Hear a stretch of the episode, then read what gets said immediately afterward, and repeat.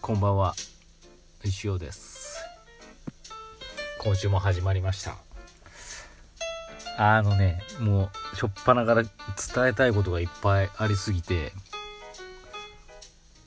あの紹介じゃないですけど先にくにくにのコーナー行きますね。先生こんにちは。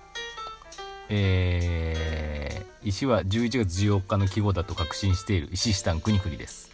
まもなくカウントダウンですね。500日目に目が離せません。そうちょっとね昨日実は漫画が500日目行きましたと。このメールはですねマシュマロはもっと前に頂いてたんでちょっと遅れましたと。さてとある最近とある事情で肋骨を痛めてしまい実はひびでも入ってるんじゃないかというくらいです。あらら痛くて呼吸できない。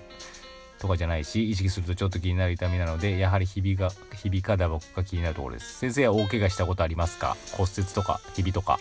個人的に気になるのは石尾が行くの中でおばちゃんの車に先生が吹き飛ばされて走馬灯がというシーン。あのシーンもノンフィクションでしょうか？その時怪我とかなかったのかな？PS 石フェスやあ石フェスや石フェスやということで怪我くにくに大丈夫かな？まああの何にもないといいんですけどね軽い。あのー、そう。さすがプロリスナー。石尾が行くっていう私の大人気漫画ですね。石尾があの車おばちゃんの車に乗ってたら車に乗ってたら横からおばちゃんの車に追突されるっていうシーンがあるんですけどあれ完全なる実話です。あの私その時トヨタの初代 BB に乗ってましてまあ四角っぽいカクカクしてた。で交差点見通しの悪い交差点で信号もちろんなくって。でまあ私地元民なんで危ないのは知っててでどっちが優先かみたいなのもねなんとなく分かってて私優先なところを走ってたんですよ。でギリギリまでねあの普通のスピードいっちゃうとギリギリまでね来るあの横から来るかどうか分かんないんですよね。で初めてそこの道をね横から通る人ってねまさかここが交差点になってるとは思わないんですよね。でそういうところでおばちゃんが多分初めて通ったんでしょうね。ノンストップでバーンってぶつかってきまして。私の BB が進行方向と逆方向を向いてさらにボテンと横転しまして。あの時はねやばかった。うーわうーわって思いました。私横向いて倒れてましたけどただ全然無傷でちょっとあの横の運転席の何て言うんですかね手を腕を置くようなところにボンってこう渋ったぐらいで全然で出れないんでドアがないんで後ろから開けてなんか近所近くのマンションから降りてきて後ろ開けてもらって後ろから出てきました。で本当に不幸中の幸いっていうのかあのー僕の転がった車は何にもぶつからなかったんですよ。周り駐車場あったり電柱あったりなんかマンションのゴミ箱があったりもうもっと言えば小学生の通学路だったりするんですけどもうあれ人とかいたらまずかっただろうしね。駐車場に車止まってたらやばかっただろうしっていう怖い思い出があります。あ本当はもっとこれで1本取れるんですけどね。今日はちょっと次いきます。ありがとう、くにくに。そして、ついに、くにくにのコーナーではなくなりました。なんと、新しい方から、ついにマシュマロをいただきました。石尾先生、こんばんは。いいですね。石尾の死が思うっていう字になってる時点がいいですね。志ですからね、私。俳句を募集してるとのことで、普段使わぬ脳みそを振り絞って考えてみました。ありがとうございます。じゃあ行きますね。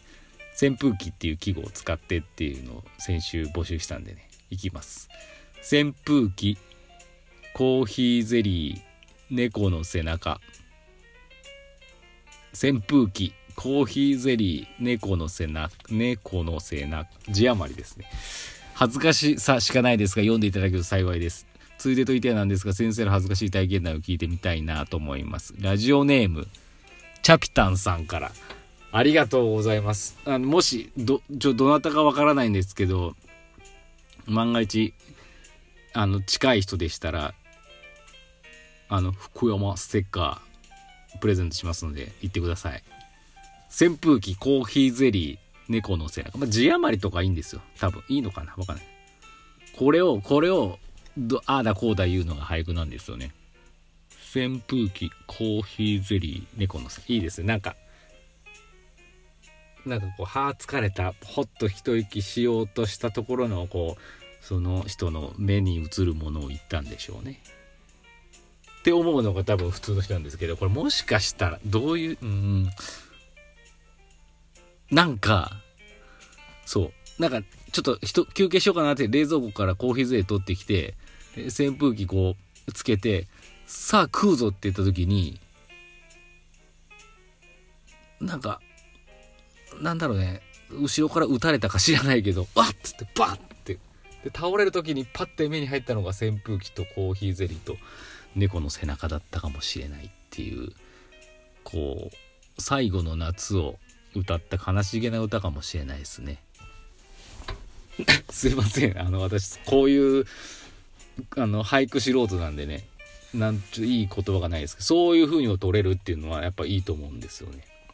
さすがです。ありがとうございました。懲りずにどんどんどんなことでもいいんで送ってください。恥ずかしい体験はですね恥ずかしい体験。うーん急そうだなこれ。考えとけばよかった。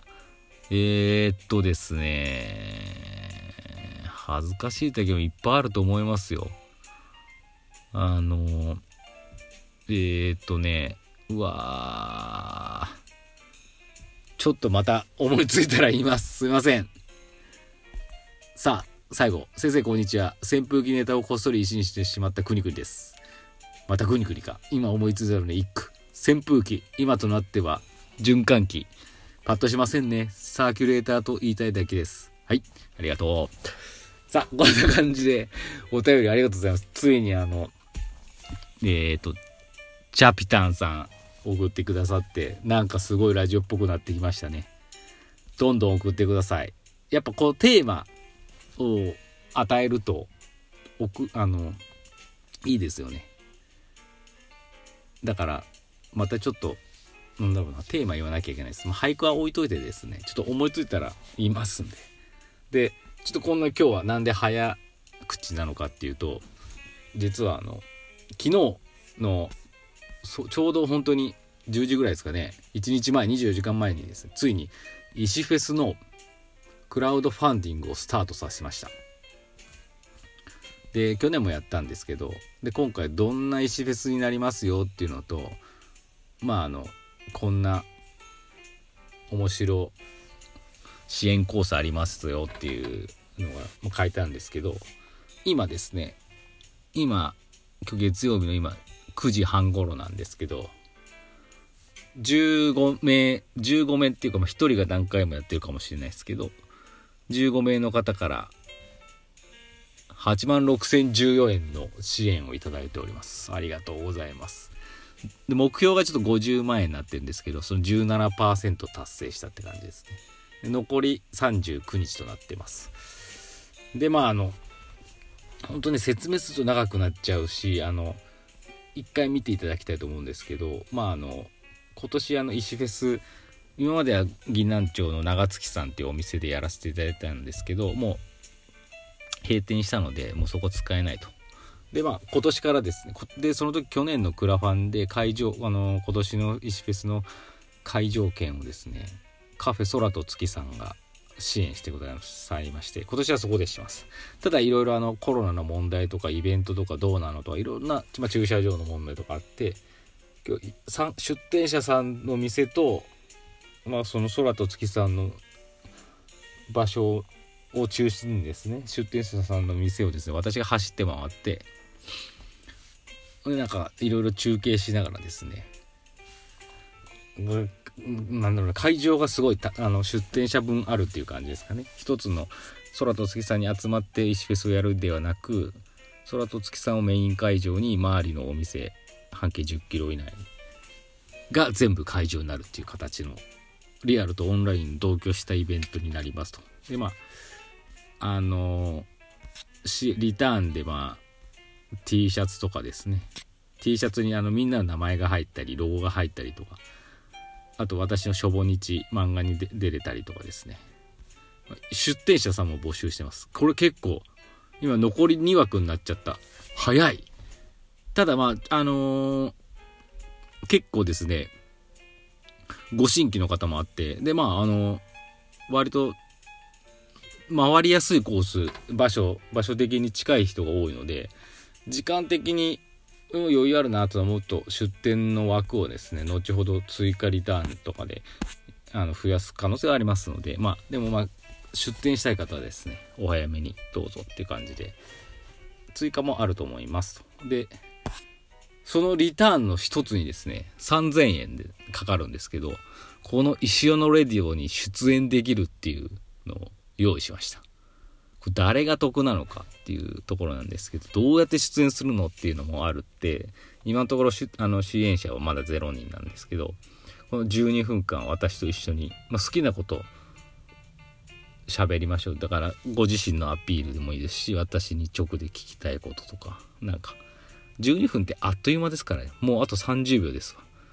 是非ご支援ください。あのいつ収録するのって相談に応じますしまあ岐阜の方とかでしたらですね石フェス当日でもいいしでこのラジオトークのアプリをダウンロードしていればお互い遠隔電話じゃないですけどそういうので遠隔収録もできるようなシステムもありますのでね。東京北海道沖縄でもかか、え、可能ですので是非興味のある方ですねご支援ください。そんな感じで終わっちゃった。多分明日もクラファンのことを言います。それでは福山でした。